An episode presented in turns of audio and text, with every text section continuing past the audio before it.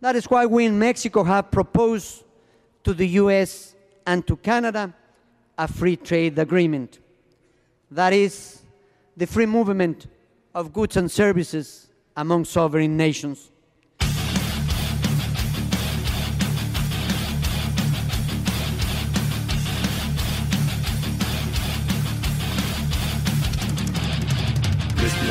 Innovación, finanzas, cooperativismo.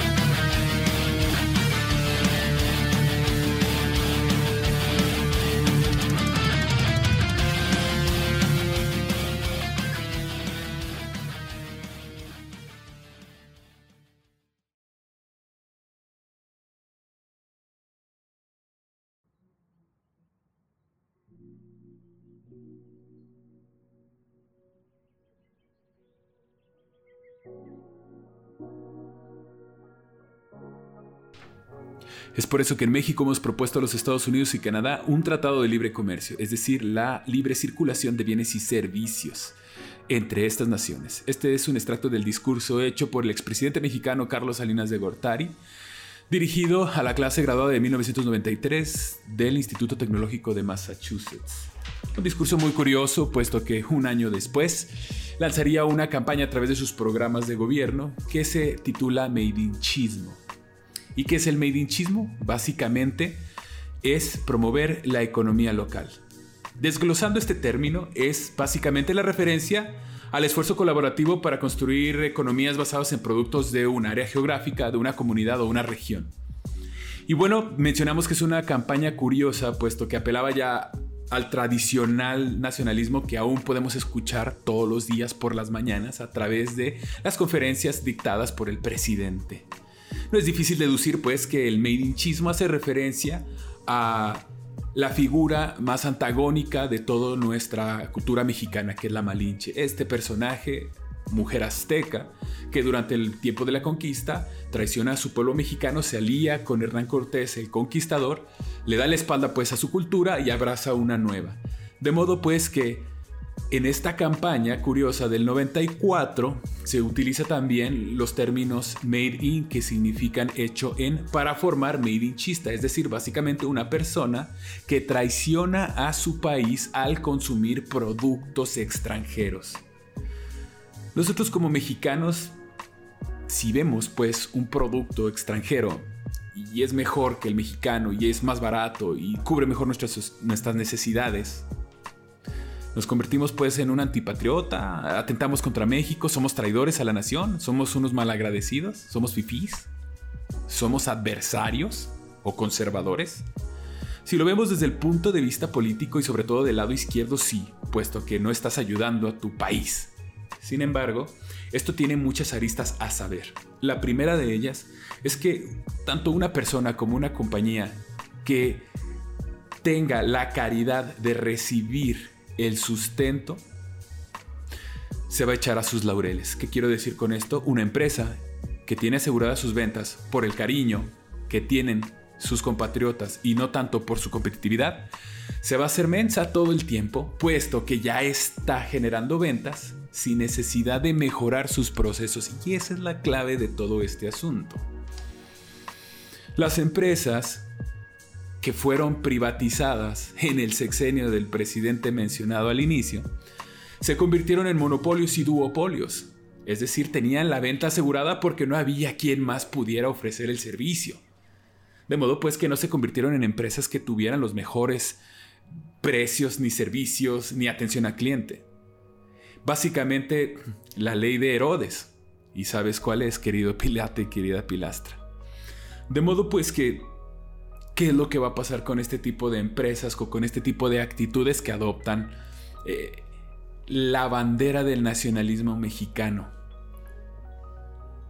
Esto es como cuando te cruzas en una calle y estás básicamente en un, en un crisijada urbana, donde están los semáforos, hay personas que trabajan en la calle y pasa lo siguiente, te enfrentas pues a una situación de compraventa o de adquisición de servicios muy curiosa, puesto que llega la persona y muchas de las veces no te ofrece algo que tú necesites, sino que apela a la emoción, a la caridad o a la manipulación de tus sentimientos para que consumas.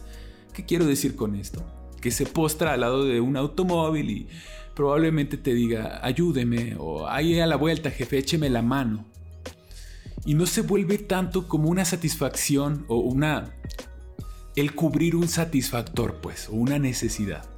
Se vuelve una manipulación y se vuelve a la apelación de los sentimientos para que tú puedas desprenderte de algo, que en este caso con ese tipo de personas es muy loable porque sí lo necesitan.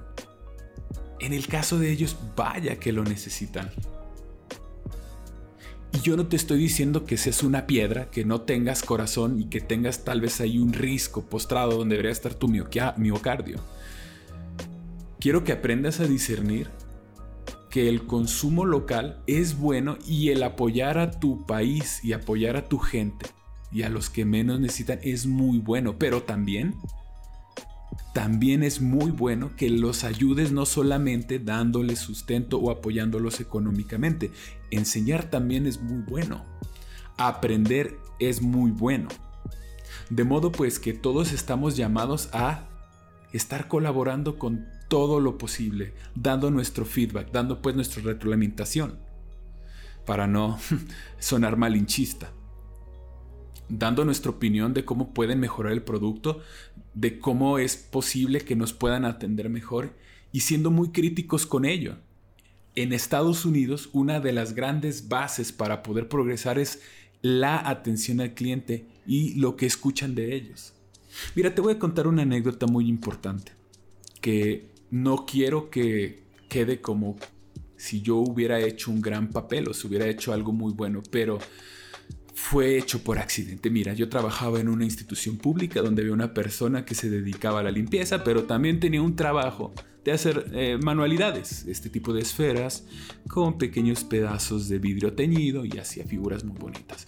Y un día de esto sea persona en mi oficina, yo estaba un tanto ocupado, y me dice, mira, tengo esto, eh, cómprame. Esta esfera está muy bonita, me costó mucho trabajo hacer y se ve precioso, la gente lo ama, cómprame tú tienes dinero. Eh, no, gracias. No me interesa, en este momento no. Pero tú tienes dinero, tú puedes comprarme. Tú ganas mejor que yo, tú no tienes familia, eh, tú no vas a gastar tanto en útiles escolares, de hecho nada, porque no tenía hijos. Y tampoco vas a gastar tanto en refrigerador, nada más te tienes que mantener a ti mismo. Cómprame. Tú puedes, ¿por qué no lo haces? Y bien, se vuelve una manipulación. Se vuelve el juego del sentimiento.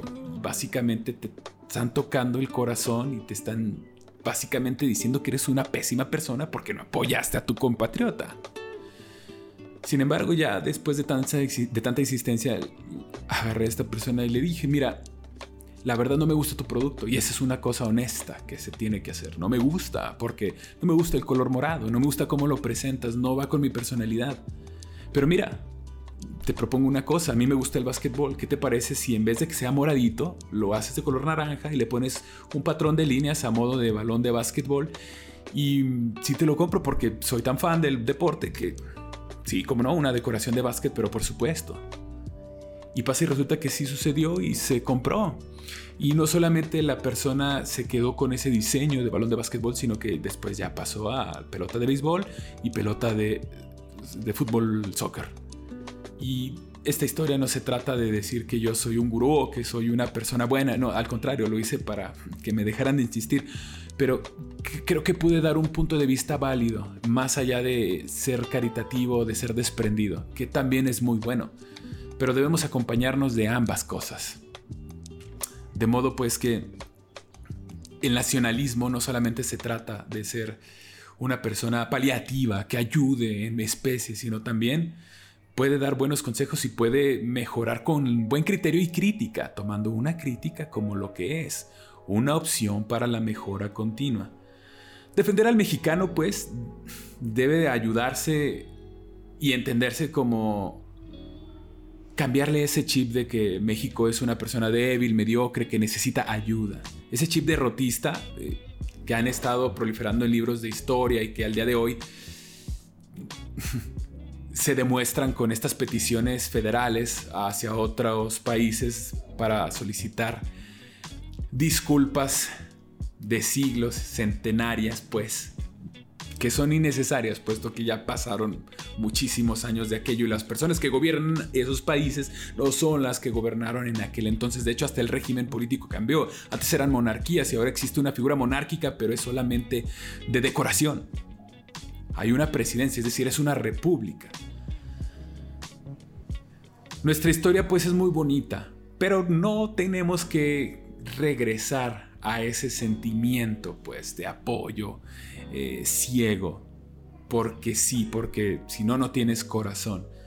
Es muy importante pues que mejoremos desde el punto de vista crítico para poder hacer de nuestros empresarios, de nuestros procesos, algo de primer nivel porque tenemos las capacidades de hacerlo y eso es lo triste del asunto, que tenemos todo para lograrlo y no se está logrando al momento, pero hey, se va a lograr eventualmente. Quisiera yo mandar un gran saludo a todos mis amigos del Centro de Inversión Cooperativista Six Civitas Day, puesto que ellos han inspirado estos trabajos, también a mis amigos de Servicios Financieros Cooperativistas Genera, los cuales tienen préstamos y una tasa de ahorro increíble, te recomiendo que lo cheques. Mandar un saludo también a mis amigos de las retas de básquetbol de los sábados, puesto que gracias a ellos tengo esta historia porque podemos jugar básquetbol en conjunto y amar al deporte. Un saludo también a mi amiga Viviana Hernández, quien es una gran escucha de este podcast, que nos ha traído muy buenos comentarios y además críticas bastante constructivas y buenas para seguir mejorando. Un saludo también a mis amigos del bufete jurídico González y Asociados y a la banda de rock de Casas Van, quienes van a tener evento próximamente. Esperemos que roquen con todo. Gracias.